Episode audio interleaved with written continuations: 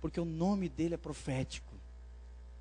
Eu sou Deus que cura, diz o Senhor. Deus tem cura para mim e para você. E mais bênçãos. Aguenta aí na cadeira.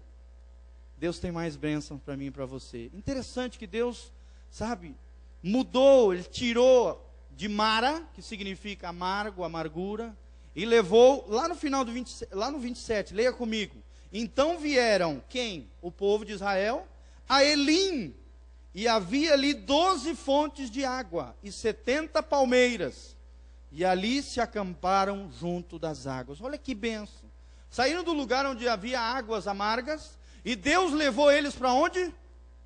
Para um lugar onde havia doze fontes. Doze significa plenitude, bênção, algo completo de Deus. São doze apóstolos, doze tribos.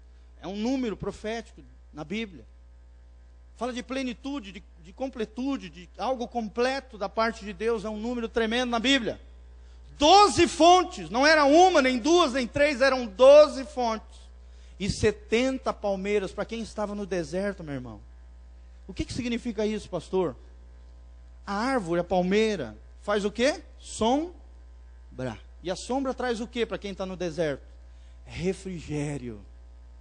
O Senhor tem um lugar de refrigério para abençoar o teu coração, para abençoar a tua vida, querido. Deus tem lugar de fontes, de bênção. Elim significa árvore robusta ou carvalho. Olha que tremendo. O Senhor te levará a lugares de refrigério. Outra coisa que significa o nome Elim. Aquele que fortalece ou poderosos. Pastor, o que, que Deus quer falar conosco? O Senhor tem lugares de poder para a sua vida. Elim foi um lugar de poder, onde o povo foi fortalecido, experimentou o poder de Deus, a provisão de Deus. E é outra coisa que Deus traz. Água significa provisão, é uma coisa básica, ainda mais num deserto. Você prefere uma Ferrari depois de três dias do deserto? Ou uma garrafa cheio de água gelada. Querido, e nós temos uma outra lição para aprendermos no deserto. Quando nós estamos passando por um momento de deserto, um momento difícil, Deus quer nos ensinar e você precisa aprender o mais rápido possível a valorizar aquilo que realmente é importante. Uma Ferrari ali não faz diferença nenhuma, nem havia naquele tempo, só camelo, só boi, só cavalo. Agora um copo d'água, uma garrafinha gelada de água natural, uma fonte maravilhosa de Deus faz toda a diferença. Quando você estiver passando pelo deserto, meu irmão, lembre-se, Deus está querendo ensinar alguma coisa para o seu coração.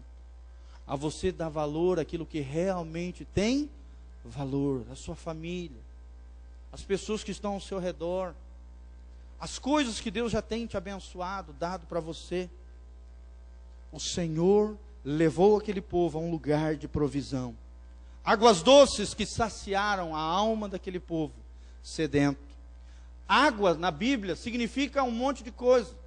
Significa refrigério também. Significa batismo, mudança de vida, uma nova vida em Cristo Jesus. Quantos foram batizados aqui? Glória a Deus. Você que não foi, Deus quer abençoar a tua vida. Faça uma aliança com a igreja. Seja batizado, firme uma aliança com Jesus. Água significa a palavra de Deus que penetra no nosso coração e nos limpa. Outro significado de água, porque ali havia fontes de água, em Elim, significa transparência, uma vida transparente, porque quando você olha para a água, o que, que você vê? O reflexo do seu rosto. Uma vida sem falsidade, sem engano, sem hipocrisia. Uma vida transparente, sincera, honesta diante de Deus. E um dos outros símbolos de água é o Espírito Santo de Deus. Você precisa do Espírito Santo de Deus sobre a tua vida, meu irmão.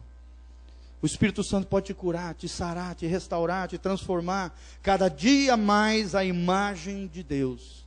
Olha que troca maravilhosa. Deus tirou o povo de Mara e levou a Elim tirou de uma situação amarga, dolorosa, triste, e levou a um lugar onde havia doze fontes e setenta palmeiras.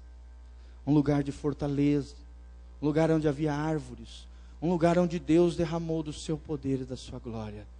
da sua provisão, do seu cuidado. É o que Deus tem para mim e para você.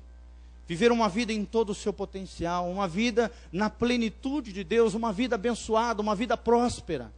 É o que Deus tem para mim e para você, transformando o amargo em doce. Será que Deus pode fazer isso no seu coração, meu irmão? Fala comigo, Deus, transforma o amargo em doce na minha vida. Fica de pé. Concluindo essa palavra, lembre-se, não permita que as situações amargas dessa vida afetem negativamente o seu coração. Segundo, quando as situações amargas chegarem, não se desespere, confie em Deus. Terceiro, clame a Deus e aguarde a situação, a sua direção, porque Ele vai promover o escape, vai te levar a um lugar de bênção, onde as águas que parecem ser amargas se transformarão em águas doces. Quantos querem desfrutar da doçura de Deus? Levante as suas mãos para os céus agora, querido. Abre a tua boca, fala: Senhor, adoça a minha vida. Senhor, restaura o meu coração. Talvez você chegou aqui com o coração ferido, machucado. Fala para Deus agora, meu irmão. Entregue o teu coração a Deus. Fala, Senhor, eu estou cansado de viver uma vida azeda, uma vida amargurada, cheia, amarga. Tira isso toda tristeza, toda dor, tudo aquilo que tem gerado angústia no meu coração. Essa é uma noite de cura, meu irmão. E o Senhor está aqui para te abençoar. O Senhor está aqui para te sarar. E as palavras de Deus são: Eu sou o Senhor que te sara, o Jeová Rafá. Entrega o teu coração a Deus e Ele vai curar a tua vida. Feche os teus olhos, estende as suas mãos para os céus, continue orando. Eu vou orar abençoando a tua vida em nome de Jesus. Senhor, nós estamos aqui na tua casa, Pai. Toma o teu povo e abençoa com a tua palavra. Que durante essa semana o Senhor esteja curando os corações, transformando as vidas, Pai, tirando toda amargura. Ó Deus, que cada irmão meu libere o seu coração, libere perdão às pessoas que feriram na história da sua vida. Porque a história da nossa vida faz parte da história de Deus e o Senhor está aqui para abençoar nosso coração. Senhor, abençoa cada coração, cura a alma ferida, o coração aflito, machucado. Ó Deus, abençoa o teu povo neste lugar, Pai. E levanta um povo doce, um povo gracioso, um povo cheio de alegria, cheio de ousadia, cheio de fé, cheio de esperança, um povo que clama ao Senhor e as coisas acontecem. Senhor, levanta um povo poderoso, como era Elim, um povo fortalecido no Senhor, porque o Senhor é a nossa fonte. Senhor é a nossa fonte de amor, fonte de provisão, fonte de sustento, fonte de cura, fonte de libertação, fonte de salvação, fonte de amor eterno, Senhor. Ó Deus, transforma aquilo que está amargo em doce. É o que nós aprendemos através dessa palavra e ministra em cada espírito, em cada coração, com o teu poder e a tua glória. Que não sejam as palavras de um homem, mas seja a tua palavra e o teu espírito ministrando sobre cada espírito agora, Pai, e gerando transformação nos corações. Aqueles corações que estão arrebentados, ó Deus, se necessário for, arranca fora, dá um novo coração, Pai um coração segundo o teu coração. Livra a nossa boca de pecar contra o Senhor, de murmurar, de reclamar.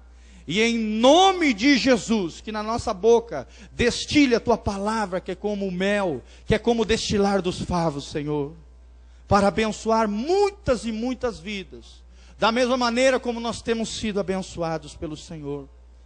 Que, ó Deus, que nós sejamos diferentes do povo de Israel, nunca venhamos a esquecer da mão poderosa do Senhor, dos milagres do Senhor, das maravilhas do Senhor e do poder do Senhor na nossa vida, Pai. E que possamos passar por essas situações amargas, provados e aprovados pelo Senhor. Em nome de Jesus, gera fé, gera esperança, gera confiança e derrama da tua graça. Tua graça nos basta, porque o teu poder se aperfeiçoa na nossa fraqueza. Repousa